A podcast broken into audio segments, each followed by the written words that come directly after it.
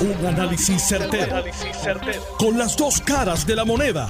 Donde los que saben no tienen miedo a venir. tienen miedo a venir. Esto es el podcast de Análisis 630 con Enrique Quique Cruz. 5 y 4 de la tarde de hoy, viernes 11 de febrero del 2022. Tú estás escuchando Análisis 630. Yo soy Enrique Quique Cruz y estoy aquí de lunes a viernes de 5 a 7.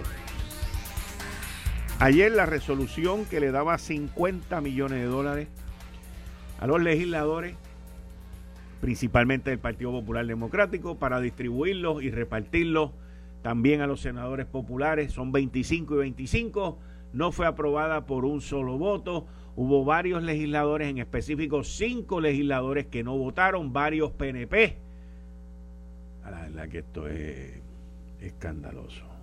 Y los reclamos de aumento de sueldos siguen aumentando. Hoy los meseros o un grupo representativo de los meseros dicen que el próximo lunes ellos no van a trabajar. Imagínense, ese es el día uno de los días más grandes. No van a trabajar en protesta. Ahora, hay que mirarlo desde un punto de vista. Según lo que yo leí, los, los meseros, los que cogen propina, cobran a 2.13 la hora. Y algo habrá que hacer pero llevarlo a 8.50 no es lo mismo. En línea telefónica tengo a Héctor El Marrón Torres. Buenas tardes, Héctor. Como siempre, bienvenido aquí a tu casa, Análisis 630.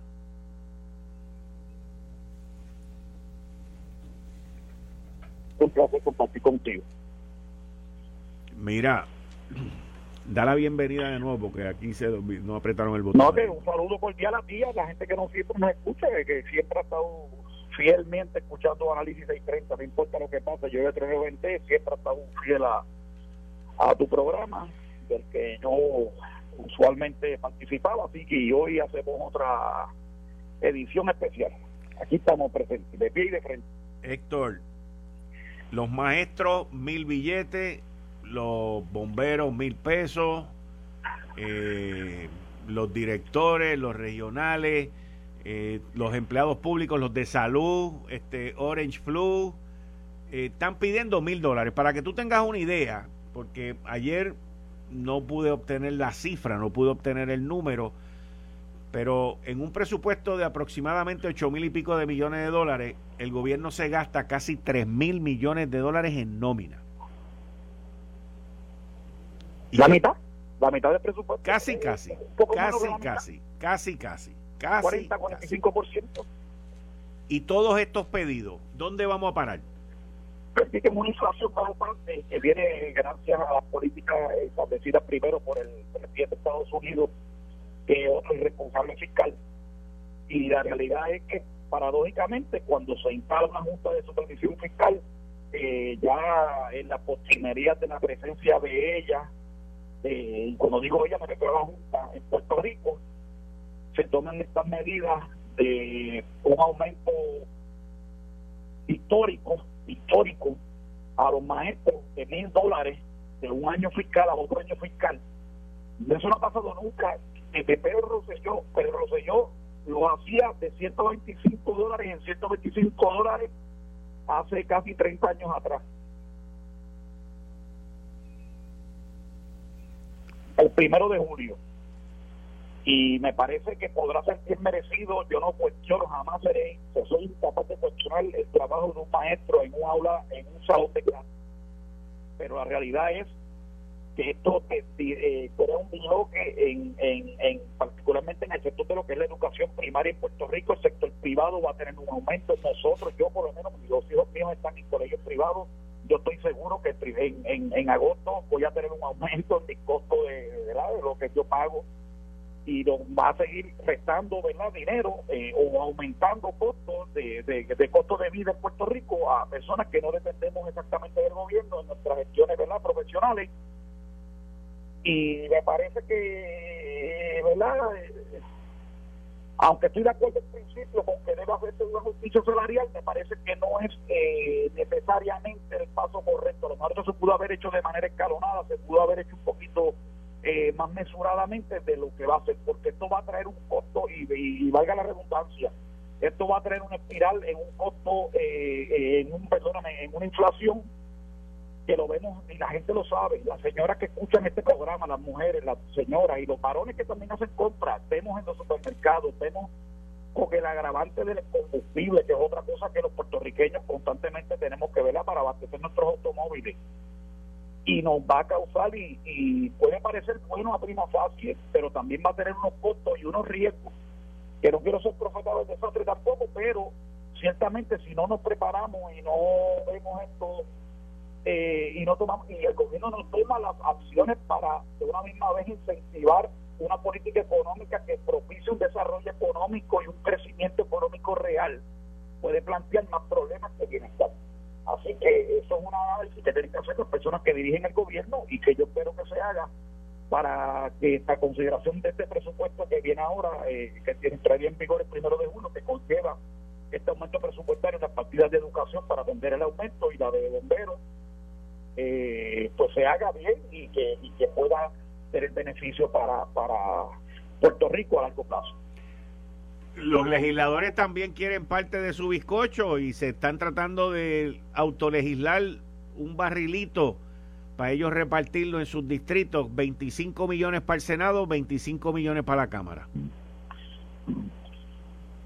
Bueno, pero yo, yo eh, depende, yo no, yo no puedo cuestionar la legitimidad que tenga un funcionario electo de verdad de, de promover la agenda de sus distritos a los senadores y representantes que son de distrito y tratar verdad de, de, de, buscar recursos económicos que lleven a cabo que propendan hacer una obra en sus distritos representativos en sus distritos senatoriales lo que pasa es que un tiempo que se supone que es de austeridad fiscal legislar ese tipo de cosas levanta suspicacia.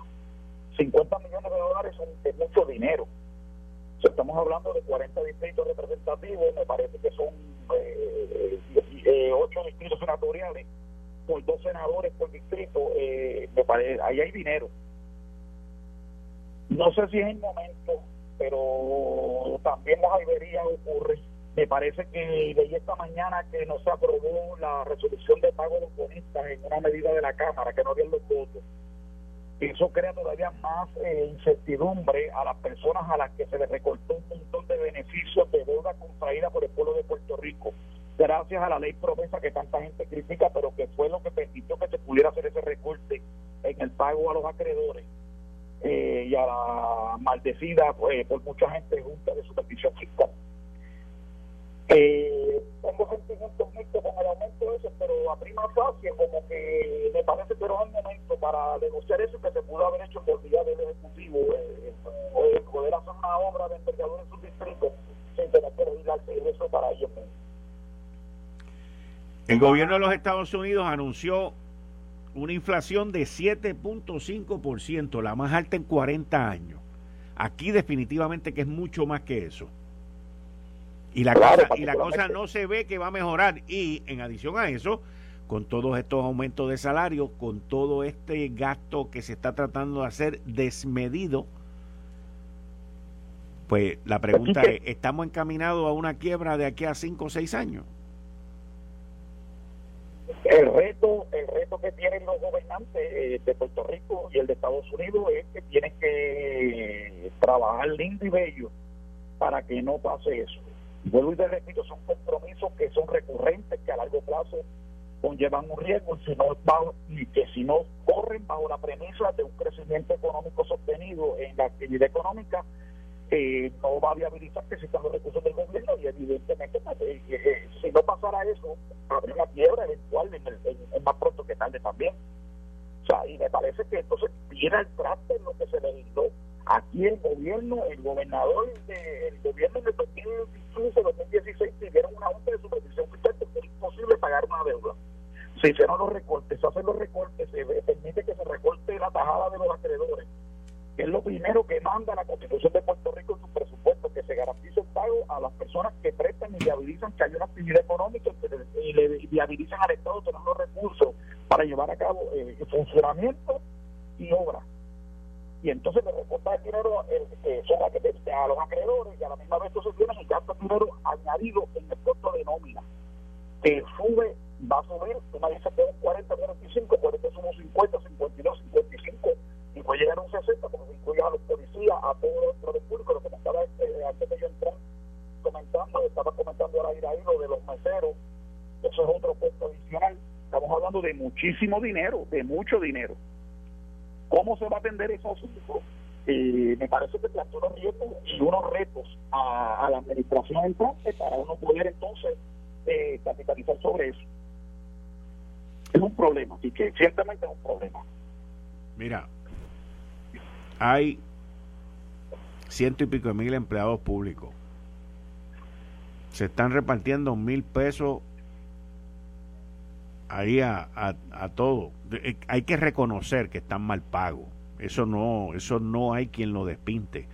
Hay, reconocer, hay que reconocer que la gran mayoría de los empleados públicos cuando empezaron a trabajar, los que entraron antes del 2013, entraron con un retiro digno de 75%. verdad, es verdad que los salarios eran bajitos, pero se iban con un retiro de 75%, plan médico, beneficio y otra serie de cosas. El gobierno quebró, le cambió todos los muñequitos y ahora descansan en protestar para que le den mínimo mil dolaritos que se los debieron haber dado de 200 en 200 hace más de 15 años.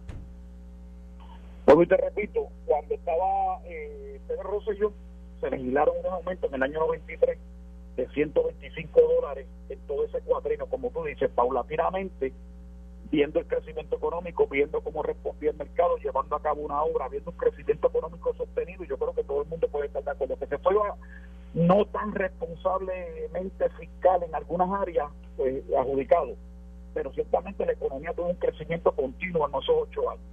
Vinieron los populares, no quiero sonar, sonar de esto, politiqueron esto, y entonces toda la obra de envergadura que se hizo se, se planteó hasta, derrumbar el Coliseo de Puerto Rico, el centro de convenciones, un montón de cosas.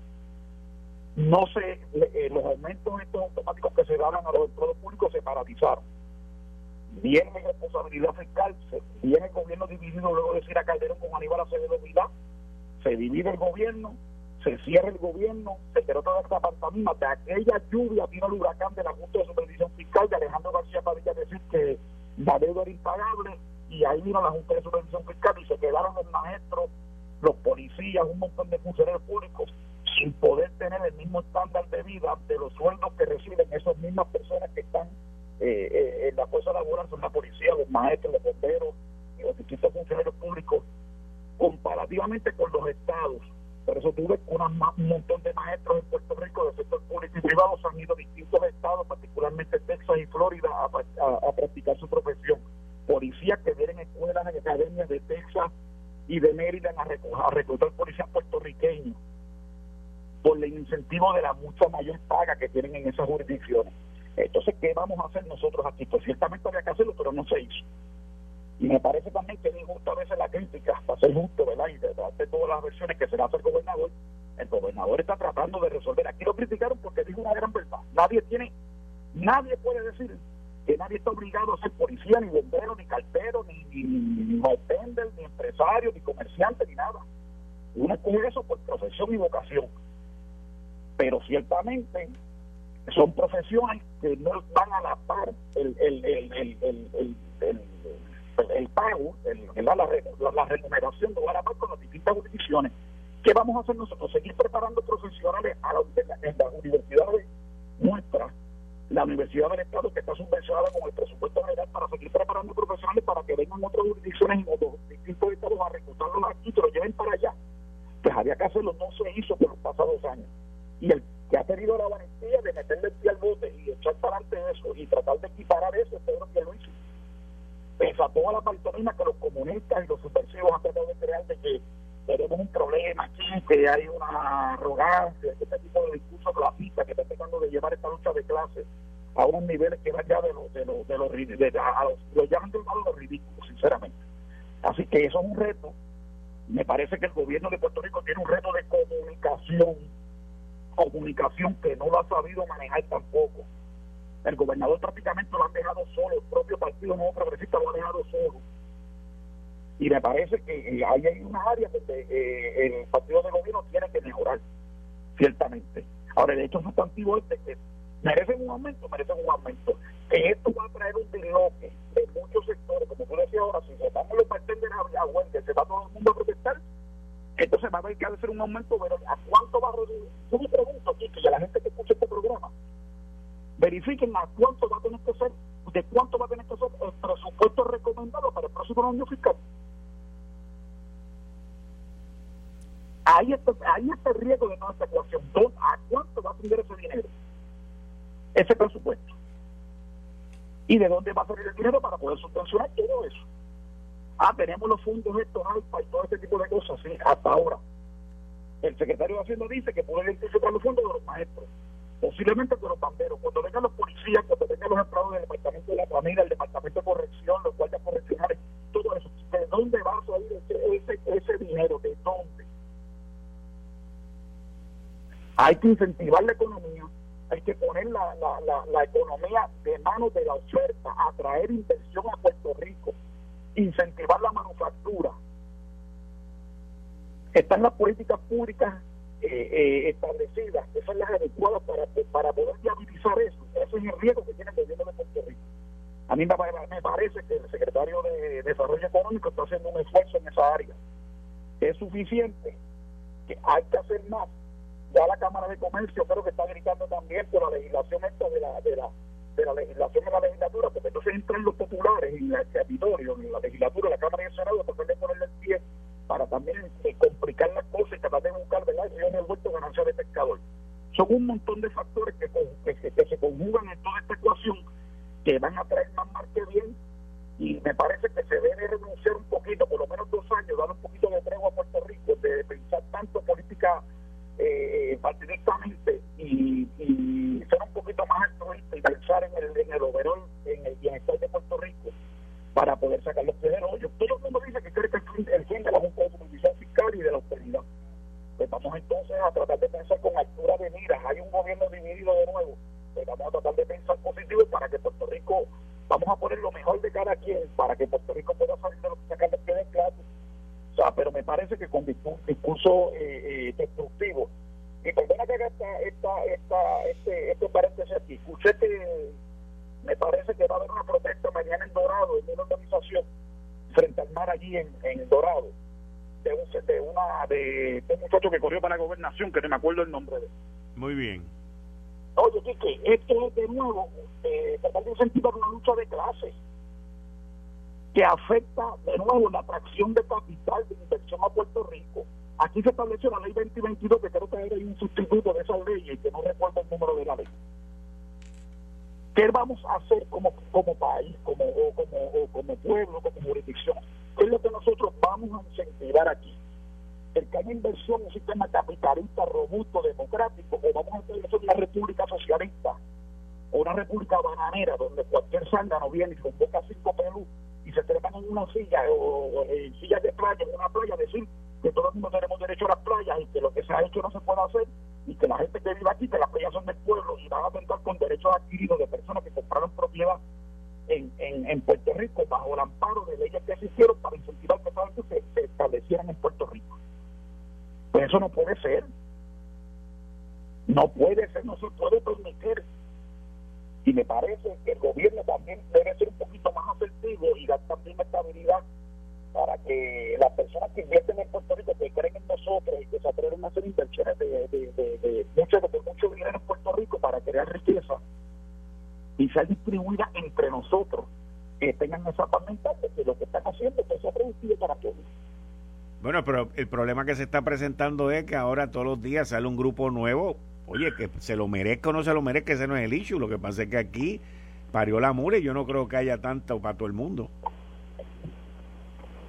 Por eso, pero, de nuevo, de nuevo, lo que te estoy planteando es eso. No, yo sé, pero, o sea, mira ahora, le dieron un aumento a los maestros, multimerecido.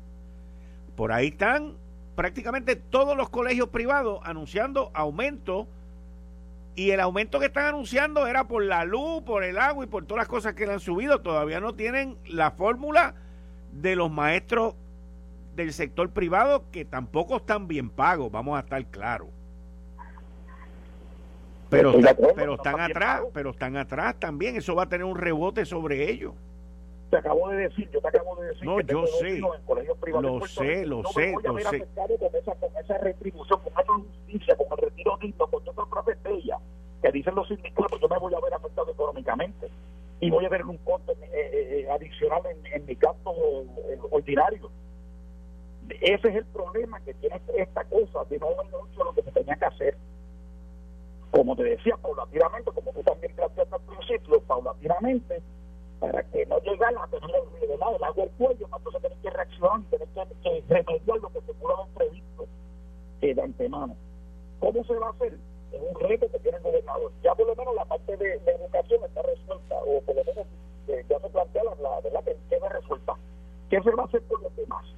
Bueno, por ejemplo, pero mira, entonces, entonces aquí no aquí no existe el bolsillo necesario para para tener un de no. Eh, el maestro en el sector privado también. Pero ¿Qué colegio privado en Puerto Rico puede pagarle 3 o 4 mil dólares maestro de escuela, de, de escuela primaria? Cuando digo primaria me refiero de K12. Eso es una realidad, son muy pocos y algunos. Ahora, en adición a eso, por ejemplo, tienen las enfermeras Tienes toda la gente que trabaja en salud, que tiene que ver en centro médico. Correcto. Y esa gente también están en turno. Exactamente. Y, por, y por otro lado, y por otro lado, en el presupuesto del gobierno, tienes 470 millones de dólares en servicios profesionales. Pero lo que pasa es entonces que eso habría que verlo. Es que, lo que pasa es que la, la tergiversación la demagogia. No, no, esto, no, no, lo que te estoy diciendo es, lo que te estoy diciendo es, aquí tú sabes que hay secretarías que tienen jefe de división legal, director de división legal, y tienen siete contratos con abogados externos. Exacto. Con bufetes externos. Lo mismo pasa con todo lo que tiene que ver con el aparato de seguridad. O sea, aquí nadie, Héctor, se ha sentado línea por línea a ver qué se puede recortar. Eso se puede mirar, eso se puede mirar, pero tampoco se puede criminalizar la contratación de servicio eh, profesional. Porque vuelvo y te repito, el problema es, yo no tengo problema porque tú te estás trayendo datos no puede haber una, una agencia gubernamental que tenga un director de revisión legal y un de revisión legal, porque fundamentalmente son los mismos. Bueno, pero una misma cosa, tienes que escoger, pero, pero lo que pasa es que tienes que escoger, porque entonces yo no necesito una división legal si estoy contratando gente afuera. Por lo tanto, exacto, por eso. Pero eso es un argumento que se puede aprender y que se puede ver cabeza por cabeza. Cuando digo eso, me refiero agencia por agencia en el análisis presupuestario. Y en el capítulo hay 51 representantes y 27 senadores que pueden hacer su trabajo. Ahora, hay un servicio profesional que es específico y otro que requiere la ley de contabilidad pública, que tiene que contratarse como quiera, no más Entonces, ¿quién, ¿quién va a hacer ese trabajo? Porque entonces, cuando viene un entonces de actividad de servicios profesionales, como lo hacemos en el gobierno, los trabajadores, eso no es así. Siempre hace falta un auditor externo que audite las finanzas del gobierno. Siempre hacen eh, eh, la naturaleza de la bestia, es así. Entonces, llevan esta campaña de información, los medios le tienen un micrófono en la boca, pues creativo, pues tiempo, y lo venía por ser disparate, y la gente sale a la calle a protestar al otro día contando con que eso es una libertad bíblica. Cuando Julio le dice que es un disparate, y los medios lo ponen en el micrófono para que repita el disparate. Y eso resuena en la mente de personas desinformadas que de buena fe quieren tener un progreso en su calidad de vida, pero no es real que es el problema de la campaña de desinformación que se lleva en, todo esto, en, todas estas, en todas estas manifestaciones. Bueno. Creo que no puede estar de acuerdo que el costo de vida, la inflación, amerita que se atienda, atienda la, de, de los salarios de, de, no sector público, el sector privado. Te voy a, te, me tengo que ir, te voy a hacer una invitación para vernos la semana que viene para que vuelvas por acá. Que tenga un lindo fin de semana. Gracias, muchas gracias. Bien, igual, ahí ustedes escucharon Héctor El Marrón Torres. Eh, estás escuchando el podcast de Noti1. Análisis 630 con Enrique Quique Cruz. 5 y 34 de la tarde de hoy, viernes 11 de febrero del 2022. Tú estás escuchando Análisis 630. Yo soy Enrique Quique Cruz y estoy aquí de lunes a viernes de 5 a 7 con Anthony Maceira y Juan Luis Camacho. Bienvenido ambos. Saludos, Quique. Un poquito de agua, Quique. No, no está bien. Saludos, Quique. Saludos, Juan Luis. Bueno,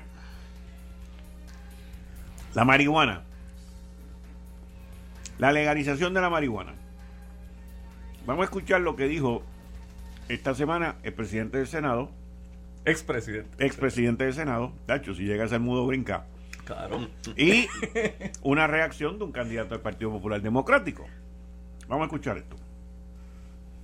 Ya, para que se legalice la marihuana los populares los populares viven la vida queriendo fumar pasto. los, populares los populares quieren vivir la vida fumando pasto. Entonces, viene otro y escucha esto. Es un método de ayudar en diferentes condiciones de la salud de los seres humanos. Y desde esa perspectiva, como existen muchísimos medicamentos que se fabrican de plantas medicinales, del opio mismo, ¿cuántos medicamentos tenemos del opio? Eh, de, los opacios, ¿verdad? Que, que, hay muchísimos en los recetarios de las farmacias. Mm. Pues eh, se, usa, se usa esta planta, el cannabis, como eh, un ingrediente activo en los medicamentos que se puedan, eh, como medicamentos, perdón, que se pueden utilizar como medicamento para diferentes condiciones. Te voy a decir algo. Yo tengo problemas de para el sueño, tengo insomnio. Lo he tenido por muchos años de mi vida. yo soy dueño de farmacia, yo utilicé todos los medicamentos que vienen para eh, trabajar el insomnio no me ha resultado. Lo único que me ha resultado, y tengo la licencia, es el cannabis. Oye, pues, ¿cuántas condiciones hay donde esta, este medicamento ha servido para aliviar y darle mejor calidad de vida Charlie Delgado, pasado ah, Charlie? Charlie Delgado, ah, pasado candidato del Partido Popular. Es que hace tiempo no lo he escuchado. Su primera aparición fue para decir que fuma, que, que fuma pasto, para dormir. Pues yo no sé, bueno, lo escucho defendiendo a la pava y nada de eso, pero qué bueno. Pero está defendiendo el cannabis. Pues. ¿A dónde, va a, dónde va a terminar esto? Mira, yo no, no sé, ¿verdad?, cuál, cuál es el resultado legislativo eh, de, ese proyecto del, del amigo Héctor Ferrer. Pero yo creo que la gente está pendiente a cosas más importantes que ese tipo de legislación. Hay un grupo de gente que sí, que les importa. Bueno, me imagino que los que tienen dispensarios, los que hayan invertido dinero en eso y los que le hayan aprobado las leyes también. Y, y, algunos pacientes, ¿verdad? Porque se les hace más fácil, pues, quizás comprarla en el garaje que comprarla en un dispensario, ¿verdad? Eh, digo, pues imagino, si es recreacional, vendrán hasta los garajes. Yo no sé cómo será eso. No creo. Este, pero yo no sé si, si, si la gente en la calle está en sintonía con la búsqueda de un proyecto como este. Yo no le veo importancia en este momento, no lo veo como una prioridad para, el país, no lo siento entre los legisladores que he hablado. Eh, si reaccionan para las redes sociales, pues allá ellos, yo no sé. Una onza. Una onza. Es un dron. Y el, proyecto, es como, el proyecto como para un montón más, no sé. Anthony. Yo tengo que conseguir con, con, con, Juan Luis. Esto es un tema que para quienes tienen intereses directos, ya sea económico o de vicio, pues definitivamente le interesa que se discuta, le interesa que, que, que, se atienda y le interesa que se apruebe. Pero la inmensa mayoría de la ciudadanía, yo entiendo que esto es un tema que no le importa y que si tuviesen que escoger entre legalizar o no legalizar, yo especulo que habría más reservas que personas que lo apoyan. Y como dice Juan Luis, cuando tú tocas base en, en la Asamblea Legislativa, y no es ni siquiera un tema, fíjate, de edades. Porque yo he tocado el tema con legisladores que, que, tienen más edad y he tocado el tema con legisladores más jóvenes. Y hay serias reservas aquí que yo, eh, yo creo que, ¿verdad? El, tema que se discuta, pues bien que se discuta. En mi opinión, entiendo que hay otras prioridades que deberían estar por encima de, de la legalización de, de la marihuana. Eh, pero eh, la realidad es que cuando, cuando tú discutes el tema con ellos, yo no creo que tenga los votos necesarios para, para ser aprobado. Hablando de edades, el ex senador Miguel Pereira eh, estaba a favor de, legalizar la marihuana y despenalizar inclusive otras otra drogas. Eh, así, y tenemos, eso es una persona con mucha experiencia, ¿verdad? así que no tiene que ver con edades, pero el comentario de Tomás de que, ah, que es que los populares quieren fumar pasto o vender pasto o lo que quieran decir de Tomás, pues mira que hay gente en el PNP que, que eran financiados por el narcotráfico y eso era parte del escrutinio público. Verdad que... Pues tú no te acuerdas los que eran para Coquito y los que eran para de Junior Cápsula, que eran representantes y después renunciaron y se fueron de la papeleta. Eso fue así. Eso está ahí en el escrutinio público también. ¿Sabes? Entonces, pues, o, beneficio al punto o beneficio al grandote. Pues es la misma cosa, tú sabes. Yo creo que, es, un, es un... Mira, si tú me das a escoger a mí, la yo, Juan Luis Camacho, yo, si legalizarlo o no, sabrá Dios si sí. Porque en la medida que tú legalizas, le, das un, control de calidad, le, das unos ingresos al gobierno, eh, sacas eh, el control del narcotráfico en la calle, de ese tema. Venderán otra cosa. Así pasó con el alcohol, así ha pasado con otros asuntos. Ah, si la gente está preparada para ese tema, pues yo creo que no, yo creo que hay que discutirlo. Son temas que hay que hablarlo. Pero si el resultado va a ser este año legalizarla, yo creo que eso no va a pasar este año. Pero yo creo que es una discusión que hay que tenerla. Ahora, ¿está la gente esperando esa discusión en este momento? Pues yo creo que hay que hacerla en, otros ambientes, no tanto como una legislación. Yo creo que el gobierno debería sentarse con médicos y qué sé yo, hablar del tema y ver si en el futuro esa puede ser una alternativa porque tenemos un montón de estados que la están legalizando. De que viene la legalización, la legalización va a venir. Va a llegar en algún va a llegar a nivel federal también, pero yo lo que y quiero que estemos claros, porque yo cada vez que pongo el tema en las redes, muchachos, me caen a palo los que les gusta fumar hierba. Yo no tengo problema con eso. Pero, y quiero que sepan, yo no estoy en contra. Yo lo que estoy en contra es de las cantidades. Claro. O sea, yo diría media onza. ¿Por qué tiene que ser una onza? O sea, cuando tú miras el tamaño de una onza, tú dices, diablo, brother. O sea, es, heavy. Pues eso, eso, eso no se puede convertir tampoco, eso, eso no necesariamente va a ser solamente para recreacional. Claro. O sea, la, la idea, entonces, según nos las venden, ah, pues vamos a cerrar el punto y vamos a sacar, vamos a convertirnos nosotros en vendedores de drogas. El, del punto va a vender otra cosa. Correcto. y by the way, el del punto no vende ya tanta marihuana como antes. Sí. Porque la marihuana ahora está accesible, pero la realidad de todo esto es que están, como siempre pasa, legislativamente, están poniendo el, burro antes de los bueyes, ¿cómo es? La, carreta antes de los bueyes. ¿Por qué digo eso? Porque, ¿cuáles van a ser las leyes sobre guiar? ¿Cuáles van a ser las leyes sobre ir a trabajar bajo los estados de marihuana? O sea, eh, tenemos que pensar en todo eso. Si tú vas a legalizar algo, ¿cuáles van a ser las disposiciones? Porque lo próximo que... Controla?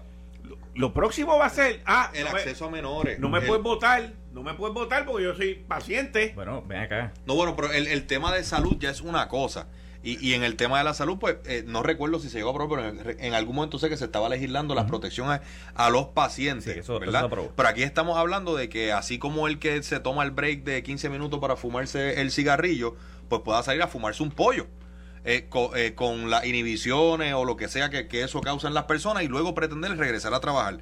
Entonces, pero antes de eso, porque es que Juan Luis trajo un, tocó un tema que yo creo que es importante, que es el tema económico, porque siempre se dice, no, que si lo sacamos de la calle logramos recaudo.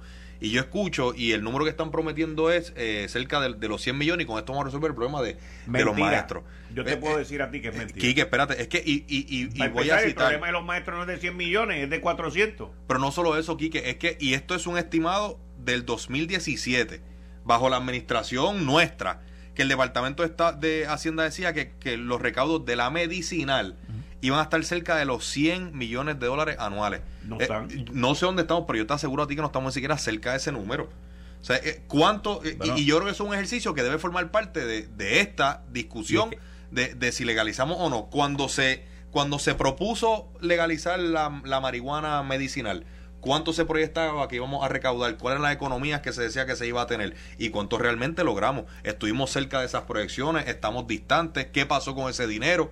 Y es que no podemos estar cerca de los 100 millones en recaudos porque no tienen manera de fiscalizarlo, porque toda transacción es, en cash dentro de los dispensarios, porque no puedes llevarlos a los bancos. ¿Sabes? Los, dueños de dispensarios no pueden depositar ese dinero en los bancos, tienen que manejar en cash. Entonces, ¿cómo Hacienda va esto? ¿Por la buena fe del, del, del, dispensario? ¿Sabes? Es un problema.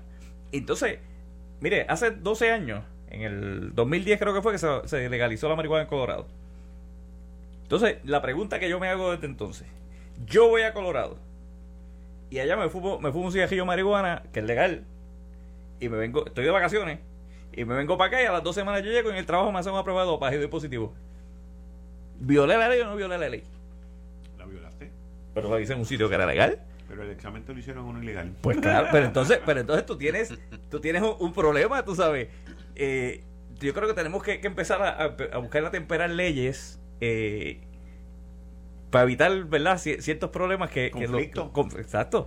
Este, pero Mira, yo, no, le, veo mucho futuro. No, no, fumar marihuana este y ya, y no te tienes que preocupar por dar positivo, no. Mira, yo entrevisté al congresista, no es congresista, representante. Mira, me, me corrían aquí, Juan Luis, que sí se deposita, que hay una sola cooperativa, pero se deposita. El, pero es cooperativa porque no se, no se ve. Sí, porque la, porque la banca tradicional no lo permite. Pero, pero vamos, te depositan no porque es por ATH, es que el tipo, el, el dueño va y deposita. En efectivo lo lleva allí y si la otra mitad la vuelve a la casa, ¿cómo Hacienda tiene manera de velarlo? Es verdad. Pues. Yo entrevisté, ahí donde tú estás sentado, Anthony, al legislador estatal de Colorado, que fue el que estuvo envuelto en hacer la ley. Y él me dijo a mí, más o menos como para el 2017, que Colorado recaudaba en total aproximadamente 300 millones y pico de dólares en impuestos que la ganancia grande, el bulk, era en recreacional, no era en medicinal. Claro. Porque la recreacional tiene un impuesto más alto que la medicinal. Y él me hablaba de un 30%. Entonces, mira lo que va a pasar. Va a pasar lo mismo que pasó con las bolsas plásticas en los supermercados. Que esa legislación es un fiasco. Bien brutal. Es un desastre. porque aquí legislamos prohibir las supuestas bolsas plásticas y ahora, y ahora usamos una bolsa plástica que te cobran. Que te cobran. Entonces, ¿sí? Oye, porque pero, son reusables. pero eso no estaba legislado. Eso, la bolsa que te venden fue porque eh, la gente estaba quejándose cuando tenía bolsa y pues había que darle algo. y buscaron una que supuestamente ah, era eh, eh, esa, esa legislación, si alguien benefició, es a, a los empresarios que se ahorraron los chavos de las bolsas que le tenían que dar a los clientes y que hoy te cobran, yo no sé si 5, 7, 10 chavos por, por bolsita. Ahora, ¿qué va a pasar con la marihuana recreacional? Le van a poner un impuesto de 30% o de 20% o un IBU, que es lo que se llama. Y el del punto la va a vender más barata. ¿Dónde la gente la va a comprar? Digo, porque esto es oferta y demanda. ¿Dónde, el de, ¿Dónde la gente la va a ir a comprar? La van a ir a comprar donde le salga más barata. Y cuando el policía intervenga, que tú tienes el, recibo de que la compraste legal. El policía no va a intervenir. Porque hoy no interviene. ¿Cómo tú me vas a decir a mí que el policía va a intervenir si el policía hoy no interviene? O sea, son cosas. Y yo no tengo problema con, con, con los intereses económicos, porque es únicamente económico. Esto no tiene un divino que ver con, con salud ni medicina ni nada de esas vainas. Eso ya está cubierto. Esto es un interés full económico y de gente que se quieren ganar un billete porque invirtieron en eso. No tengo problema tampoco. No tengo problema. Pero no me vendas unas soluciones que no existen, que no van a existir y que van a crear otros problemas y que no hay legislación para resolver esos problemas hoy. Y después que la haga recreacional, tampoco va a haber la legislación. Porque es como pasa siempre, te lo tiraron ahí, arranca, güey. Y, no. Mira lo que ha pasado con toda esa gente que han invertido en la, cantidad de dinero que han perdido. Es una cosa impresionante. A mí una vez me llevaron a un sitio en Cagua. Aquella gente había metido como 5 millones de pesos allí. Impresionante la, la, la, la fábrica que tenían. Salieron todos perdiendo dinero todos perdiendo dinero. Y es lo que está pasando aquí. Eh, quieren aprobar algo de manera desmedida, pues yo hoy a lo más que me opongo es a la cantidad. Y prepárate porque después que, si eso pasa a la legislación, le ponen el impuesto y después vendrán los que se quejan de todo en este país a protestar porque free marihuana no deben poner impuesto. Porque eso es una mata y le están metiendo la mata, porque no, le pones a tratar? Y, y, si legalizaste la marihuana, después vamos a estar buscando que legalicemos otras cosas. y, y, y, como te digo, y siempre ha habido la discusión de, desde el punto de vista científico, de si la marihuana crea o no crea adicción. Yo tengo amigos que, que se comen la marihuana medicinal. que y si no y si no te la están usando no, funciona, pero para ellos es medicinal. Porque porque si no la fuman les da ansiedad. Pues a lo mejor no es una dependencia física química en el sentido como otra sustancia, ¿verdad? Que, que, que si tú no la tomas te pero, pero te crea una dependencia psicológica, emocional. Eh, y son profesionales de primera gente que aprecio, pero yo lo, he visto. y, y esas son consideraciones que hay que tomar al, al, momento de discutir estas cosas y que no se puede despachar tan sencillo como decir, no, eso no es cierto, esos son los retrógradas que no quieren que, se apruebe. Eh, ahí, como dice Juan Luis, si lo vamos a discutir, pues tiene que ser con todos los sectores, los que están a favor, los empresarios que lo favorecen, pero también la comunidad científica eh, para ver, ¿verdad? Todos los pros y los contras y que al final del día se pueda tomar la decisión sobre eso. Y después ver en la campaña política le metieron un impuesto a la marihuana. Lo próximo son los plátanos. Escucha, Alejandro. ay, ay, ay. Yo te digo que esto lo quieren meter dentro de todo este revolú y que pase. Pero a nadie le importan los problemas sociales. A nadie. O sea, es una cosa. Yo estaba viendo hoy el caso este del policía que se fue detrás de esta señora, la bloqueó, se le metió en la casa y la quería violar. Eso fue en Fajardo por allá. Y al tipo lo arrestaron, lo llevaron ante una juez por escalamiento, actos lascivos y otra cosa más. No me acuerdo si era posición deshonesta o algo así. O, que la como que la secuestró. No sé cuál es el delito ese, este Anthony, pero como que. Restricción de la libertad. La jueza le mete muy bien 150 mil pesos por cada uno de los cargos graves. 450 mil pesos porque había un menos grave. Se mete 450 mil pesos de fianza. Y olvídate de la víctima, que se chave la víctima.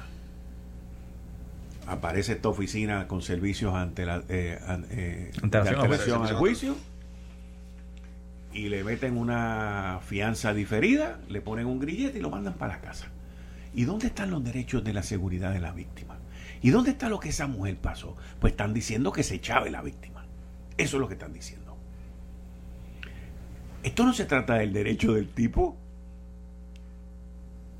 ¿A quién vamos a proteger? ¿Al individuo, que es lo que pasó en el sistema, o a la víctima, que hoy sabe que el tipo este se le fue detrás, le escaló la casa, se metió y está en su casa con un grillete, que no sabemos si ese grillete funciona. Entonces, ¿cómo tú puedes resolver problemas económicos con la marihuana cuando tú tienes un sistema de justicia que está chueco?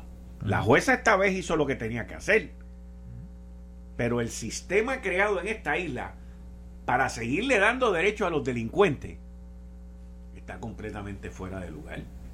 Yo nunca he visto un sitio así en el mundo donde tú cometes una barbaridad como la que hizo ese individuo y el mismo Estado te provee los recursos porque tú no puedes pagar la fianza. Quique, pero no olvidemos que si bien no has visto ninguna otra jurisdicción que funcione así, así fue esta jurisdicción y su electorado quienes votaron en contra de enmendar la constitución para limitar el derecho a la fianza en ciertos delitos. O sea, aquí la mayoría de los electores, en mi, ¿verdad? Yo voté a favor de la enmienda constitucional porque yo creo que la fianza no debe ser un derecho absoluto. Que en ciertas instancias de crímenes violentos, etcétera, eh, se, le, se le puede, eh, se debe poder limitar y negar el derecho a la fianza y que el tipo espere su juicio adentro. Precisamente pensando en, la víctima. Hoy yo hablé con un juez y le pregunté, no estatal, federal, le preguntó, ¿cuáles son las dos razones para tú negarle la fianza a alguien? Y me dice la primera, me dijo la primera y la más importante, que sea un riesgo para la comunidad. ¿Y tú no crees que ese delincuente es un riesgo para la comunidad? Para empezar, es un riesgo para la persona a quien atacó. Aquí la gente se llena la boca hablando de que violencia de género, de que esto, del otro, pero defienden eso. No, no, atacan, no atacan lo que tienen que atacar, que es parte del sistema, que le da las oportunidades a estos individuos que estén en la casa. Quique, porque no es el sabor de la semana.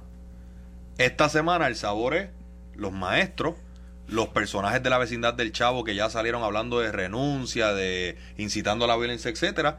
Esta semana el sabor no es los derechos de la mujer o los crímenes, eh, la violencia de género, ni, ni nada por el estilo. Si este incidente llega a haber ocurrido cuando el sabor de la semana era ese, Quique, ten por seguro que tendríamos los piquetes, eh, las acusaciones, las pedidas de renuncia, los ataques al sistema judicial, a la oficina, pero lamentable como, lamentablemente como sociedad, nosotros somos demasiado eh, reaccionarios. Demasiado reaccionarios.